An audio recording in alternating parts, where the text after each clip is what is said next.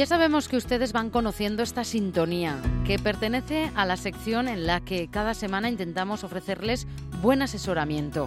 Así la hemos titulado y que contamos con los doctores del Centro de Ginecología y Genética de Zaragoza, doctor Martín Cativiela, experto en ginecología, y doctora Pilar Madero, del área de genética. Muy buenos días a los dos. Buenos, días. Hoy eh, tenemos eh, que trasladarles a nuestros doctores una de las eh, dudas, de las preguntas, de las informaciones que más nos han requerido nuestros oyentes y de lo que nosotros queremos trasladar esa mm, necesidad de saber que nos han hecho llegar ustedes y hablar de este asunto, del tema de la infertilidad y reproducción asistida. Eh, como el propio nombre indica, en el Centro de Ginecología y Genética Pilar. Esto está a la orden del día. Martín, Pilar, quien queráis. Pilar. bueno, sí, la verdad es que tenemos que tener claro que mm, últimamente... Eh, quizá por problemas de sociológicos más bien, ¿no? Porque las, las parejas, eh, bueno, socialmente tardan más en tener hijos por, por establecer una serie de eh, rutinas en su vida, bueno, por circunstancias más bien sociales, pienso yo, se accede más tarde a, o mejor dicho, se desea más tarde tener hijos y a veces el problema es que no llegan tan pronto como se quiere, ¿no? Y esto, en este caso, pues es una infertilidad que puede ser eh, motivo, o sea, con factor masculino, femenino o de ambos. Y en este caso, pues nosotros estamos ahí para asesorarles. ¿Qué es la infertilidad? En primer lugar, ¿no? Podemos empezar por ahí. Bueno, la infertilidad en realidad es la eh, dificultad para obtener un embarazo en una pareja, ¿no? Bueno, más bien, si lo hacemos individual, es la dificultad de, mm, de tener descendencia. No quiere decir que sea imposible, porque la imposibilidad de tener descendencia es la esterilidad. O sea, aquí hay dos conceptos claramente diferenciados. En la esterilidad hay problemas, eh, pueden ser genéticos muchas veces, problemas morfológicos, pero la infertilidad realmente es mm, eh, problemas que a veces no se detectan o no se sabe muy bien las causas, pero, y como he dicho antes, pueden ser eh, de origen masculino o femenino o de ambos o incluso a veces de causa desconocida. Pero sí que es cierto que las parejas cuando eh, después de un año de relaciones normales eh, no tienen hijos y desean tenerlos, pues realmente tienen que acudir a, pedir asesoramiento porque hay algún problema. Mm, y, en nuestro centro y en otros centros, por supuesto, también existe la posibilidad de conocer ese problema y mm, recomendarles la opción reproductiva más adecuada a su caso, porque para todo el mundo no es lo mismo. Eh, ¿Por qué crees, bueno, algo eh, habéis introducido un poco el tema, pero ¿por qué creéis que hay tantas parejas que, acuden, por ejemplo, en este caso, a vuestro centro eh, con esta situación y que en principio os demandan una solución? Bueno, en realidad el, origen tiene porque el doctor Cativiela lleva muchísimos años trabajando en, ginecología y por supuesto tiene una experiencia enorme en, problemas ginecológicos que pueden llevar a infertilidad. Esto hace que eh, pues la pareja acuda a nuestro al centro y en mi caso yo les, eh, les proporciono digamos la posibilidad de hacer estudios en el varón, mm, el doctor Cativiela los, hace en la mujer y, yo los hago en el varón. Es importante, en el caso del varón, al que me voy a referir yo ahora, y dejo al doctor Cativiela que se refiera a las mujeres, es importante eh, conocer si el varón tiene eh, espermatozoides, por ejemplo, ¿no? Eh, porque tenemos que recordar que el 40% de la infertilidad es de causa masculina, el 40% es de causa femenina y el 20% es de causa desconocida. Eh, no sabemos muy bien lo que se llama infertilidad secundaria. Y en el centro lo que hacemos es valorar, en mi caso al varón y el doctor Cativiela a, la mujer y ver las causas, por supuesto, a partir de estudios o analíticas o ecografía, en fin, depende de lo que queramos ver en, en cada momento, eh, valorar el caso de esa pareja. En el caso de la mujer. En el caso de la mujer eh, hay que reconocer que las variables que manejamos son muy amplias porque eh, muchas mujeres piensan y de una forma no muy acertada de que los ciclos son muy precisos, esto parece relojería suiza, no. Tan normal, nosotros consideramos que un ciclo es normal a partir de que sea un ciclo que permita la fertilidad. Entonces, un ciclo de 21 días puede ser totalmente fértil, y un ciclo de 45 días también. Las diferencias de un ciclo a otro son tremendas. Entonces, esto hay que intentar educar a la, a la mujer, educar a la pareja y, sensibilizarlos de cómo funciona ese organismo si esto lo conseguimos, que parece una cosa eh, un poco infantil y sin embargo suena música celestial a muchas parejas adultas. Entonces es un problema simplemente educativo. Yo he hecho colaboraciones eh, tratando de, educar a, la adolescencia en colegios y en institutos y me he encontrado con la sorpresa eh, ingrata y desagradable de que un chico pues con 18 19 años no sabe lo que es un ciclo, no sabe lo que es la ovulación, no sabe cómo funciona el ciclo femenino. Pero es que me he encontrado también muchas chicas que tampoco lo sabían. No han tenido ninguna inquietud, ningún interés. Entonces, claro, eh, conocer primero cómo funciona tu organismo si tu organismo no tiene fallos, no tiene problemas importantes, nos solucionará. La regularidad es que esto, cada mujer es un pequeño mundo y tenemos que entrar en ese microcosmos de cada mujer para tratar de solventarlo, de acompañarla. Se le, hoy día por tecnología es, muy sencillo apoyar porque puedes eh, ir determinando ecográficamente cómo van evolucionando los folículos, detectar la fase ovulatoria, buscar la posibilidad máxima de embarazo y la eficacia te, te da la razón.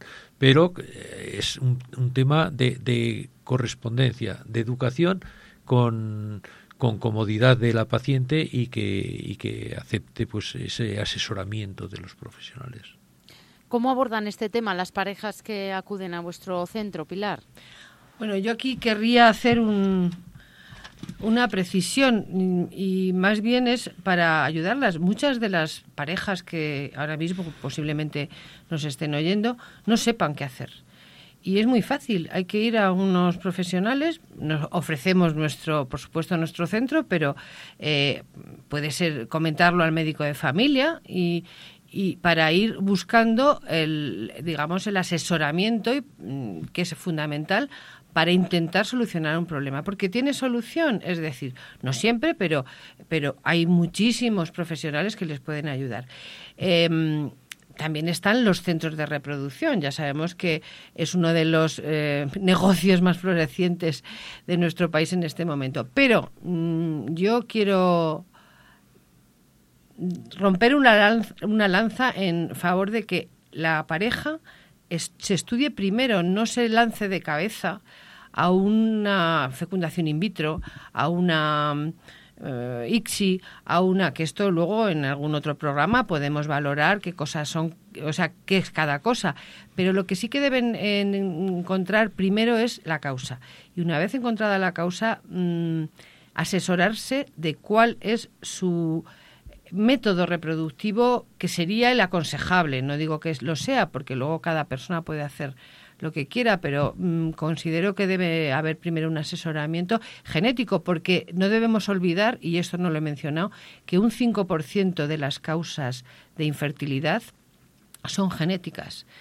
Y esas, mm, en muchos casos, no son hay que tratarlas de una manera determinada, ¿no? Si una pareja tiene una traslocación cromosómica, por ejemplo, pues eh, hay que ver en qué condiciones y de qué manera eh, mm, eso le puede afectar a su descendencia. Y por tanto creo que hay una serie de condiciones mínimas, o mejor dicho, una serie de analítica previa mínima para eh, situar a esas parejas en un punto de salida. Mm. Hay estudios previos, ¿cuáles serían?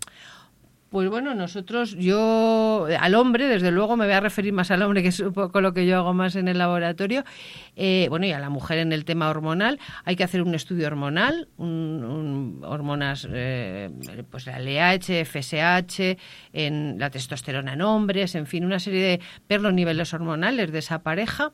Por supuesto, y a mí me parece obligatorio el cariotipo, para, eh, es un estudio cromosómico para detectar o determinar que mm, cromosómicamente esa pareja es normal y no tiene y no tiene alguna alteración que pueda ser que pueda repercutir en su descendencia. Y luego bueno pues hay una serie ya mm, si pasamos a, otro ámbito más más específico en genética ahora mismo hay incluso eh, estudios de portadores de enfermedades hereditarias hay, hay familias o incluso cuando hay personas que tienen una consanguinidad, por ejemplo, pues mm, lo recomendable es que eh, se hagan un estudio genético para valorar si tienen enfermedades hereditarias de carácter recesivo. Eh, ¿Por qué? Pues para evitar posibles problemas en su descendencia. Eh, en fin, hay, hay una batería. Yo creo que eh, no, no es tanto decir lo que hay, sino lo que se puede hacer y en cada caso concreto habrá que hacer lo que, lo que demande esa pareja o lo que esa pareja necesite en realidad. Mm. ¿Crees, Pilar, que se conoce eh, lo que es, en definitiva, la reproducción asistida? Pues fíjate, yo creo que no. Eh, em, creo que todos conocemos eh, mucho, mucha, incluso se conocen los nombres de las clínicas porque salen en televisión y, pero yo creo que cuando una pareja se enfrenta a, un problema de infertilidad, em, se enfrenta a dos problemas en realidad. A uno es su deseo de tener, mejor dicho, a dos retos. Eh, su deseo de tener hijos por un lado y cómo afrontar una parte tan compleja como es asumir eh, el no tenerlos en primera instancia, ¿no? Es decir, la parte psicológica del, del, asunto. Entonces, creo que hay que ir preparados, hay que tener muy claro en qué consiste, eh, cuál es tu problema, si lo tienes y si se puede detectar, porque ha dicho que hay un 20% de infertilidad secundaria, que no sé, el, hombre está bien, la mujer está bien, pero hay algo ahí que no funciona. Y, pero yo creo que sí que es importante lo que estamos comentando, que se que se sienten las bases de, de un conocimiento, ver lo que se puede esperar, saber lo que se va a hacer y, en definitiva, informarse. ¿Dónde? ¿Dónde pueden informarse bueno, Con nosotros se pueden informar. Nosotros estamos ofreciendo esa información y, de hecho, no solo la información, sino los análisis pertinentes en cada uno, tanto en hombres como en mujeres.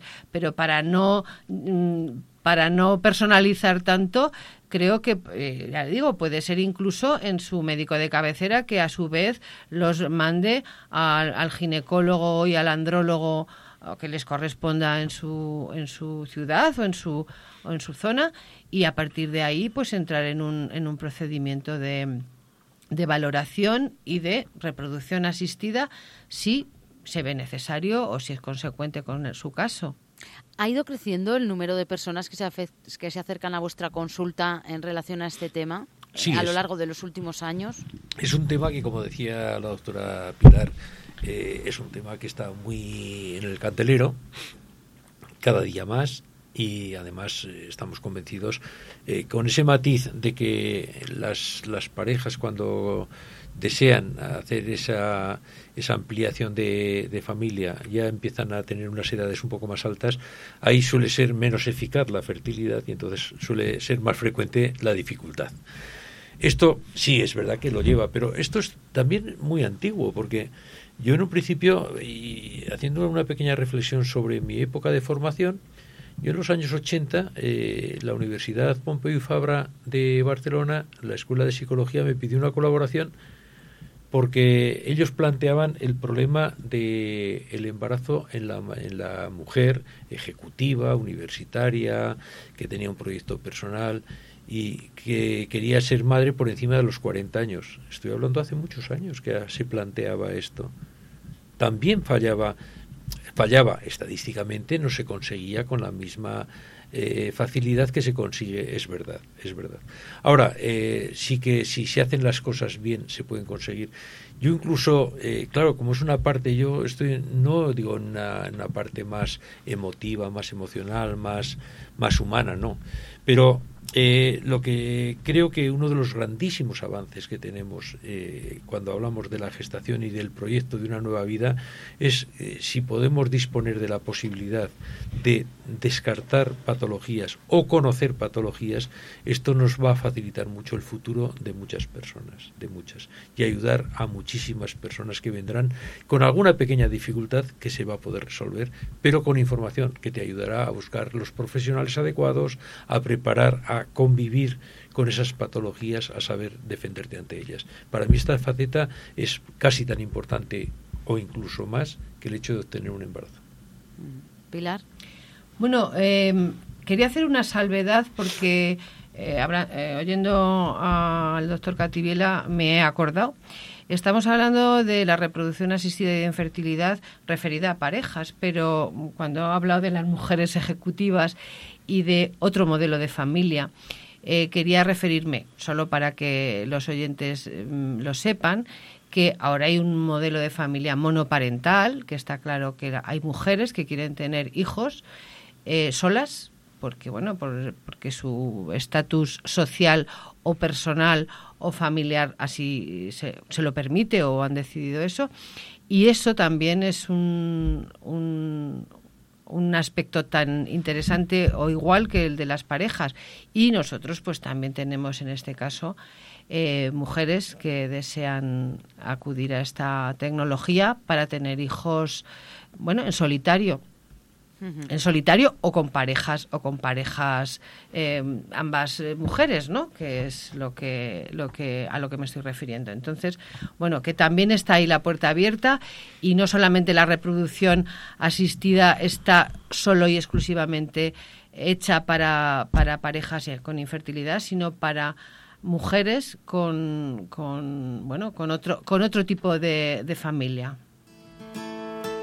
Bien, yo creo que eh, cualquier persona que nos haya escuchado y que se haya quedado con alguna duda, si bien eh, los doctores eh, estamos aquí recogiendo ya, nos vamos a marchar, pero saben ustedes que están a su disposición, que pueden hacerles cualquier consulta a su centro de ginecología y genética al 976 59 62 40, pero que también nos las pueden hacer llegar, si les es más fácil, a programas radiocalamocha.es y nosotros se las derivamos.